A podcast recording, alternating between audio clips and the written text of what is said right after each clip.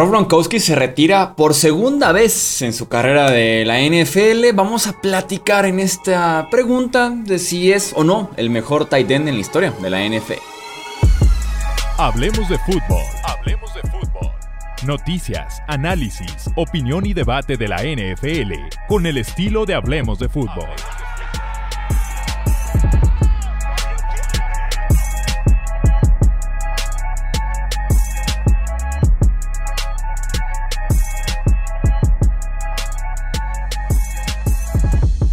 ¿Qué tal amigos? ¿Cómo están? Bienvenidos a Hablemos de Fútbol Express. Ya le pusimos por aquí como que el sobrenombre a lo que puede ser estos videos, podcast cortos, 5 o 10 minutos, un solo tema.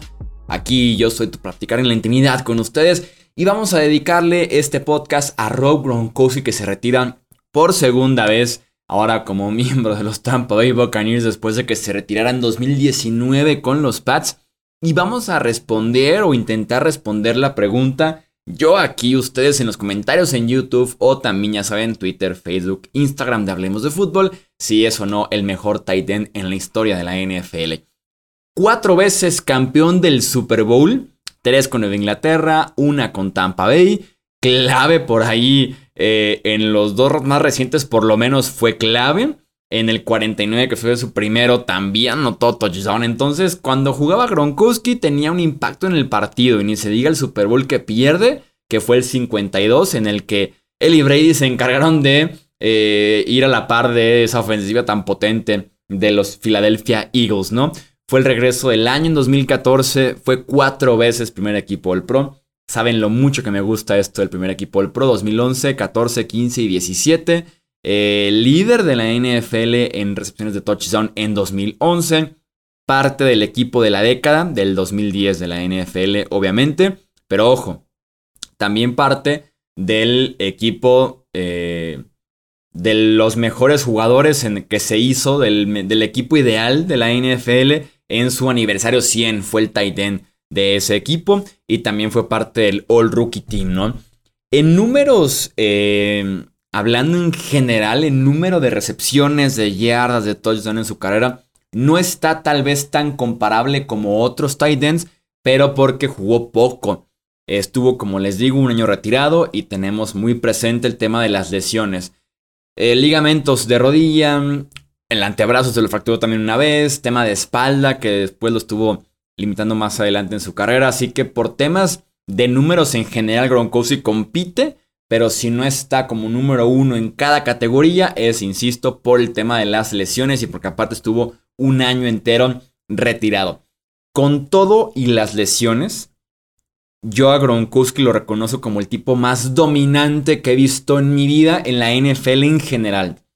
Eh, compitiendo tal vez en tema de ser dominante con los Calvin Johnson, con los Randy Moss, con los Derrick Henry eh, dominante en corrido de rutas, dominante en zona roja, dominante, sobre todo, vamos a recordar a Gronkowski después de la recepción, bloqueando, lo hizo todo, de los Titans más completos y dominantes que hemos tenido en la historia de la NFL. Para mí, sí es el mejor Titan de todos los tiempos, porque insisto, jugando en lo más alto de su nivel, ningún tight end se le ha acercado.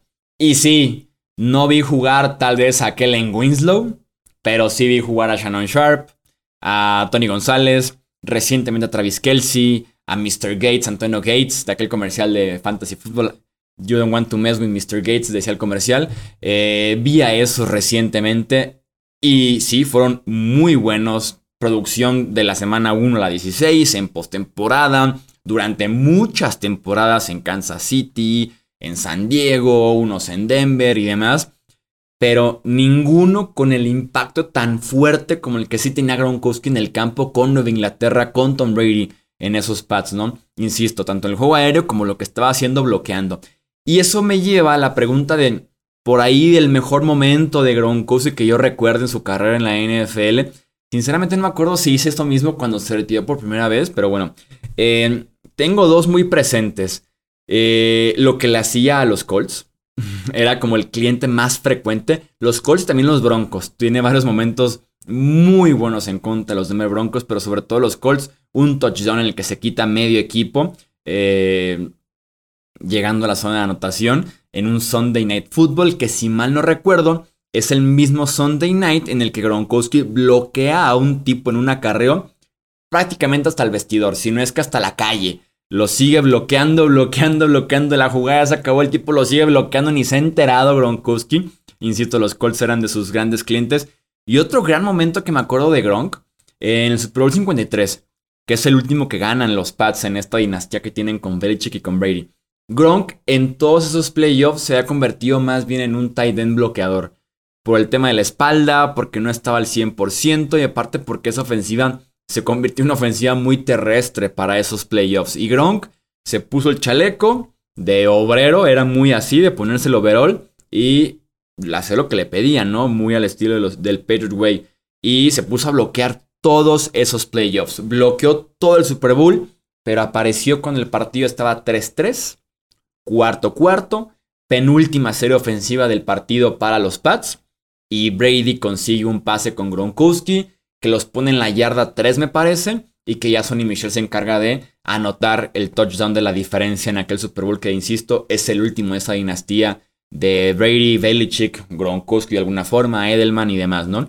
Yo recuerdo además que aquel Super Bowl que pude ir estaba muy cerca de esa jugada, o sea, estaba a escasos metros, sí en las gradas, pero estaba a escasos metros de donde fue esa recepción porque estaba justamente en esa zona de touchdown y estaba pegado a la izquierda, que es donde se hace recepción. Entonces, en ese sentido, me quedo con ese momento de lo que se pudo ver de Gronk, ¿no? Lástima que las lesiones no respetan a lo largo de toda su carrera en la NFL, sino quién sabe cuántos premios más, equipos All Pro, Pro Bowls, récords y demás hubiera conseguido. Pero al final de cuentas, si nos enfocamos, insisto, en el tight end más completo, en el tight end más dominante, denme a Gronkowski cualquier día de la semana. Leo tu opinión en comentarios, como te decía, ¿te parece el tight, el más dominante, más completo, el mejor de toda la historia? Lo que tú opines de estos eh, tight ends que hemos tenido muy buenos recientemente, pero también hay unos excelentes en el pasado en la NFL. Yo soy Jesús Sánchez, eso es todo por este episodio, hasta la próxima. Gracias por escuchar el podcast de Hablemos de Fútbol. Para más, no olvides seguirnos en redes sociales y visitar hablemosdefutbol.com.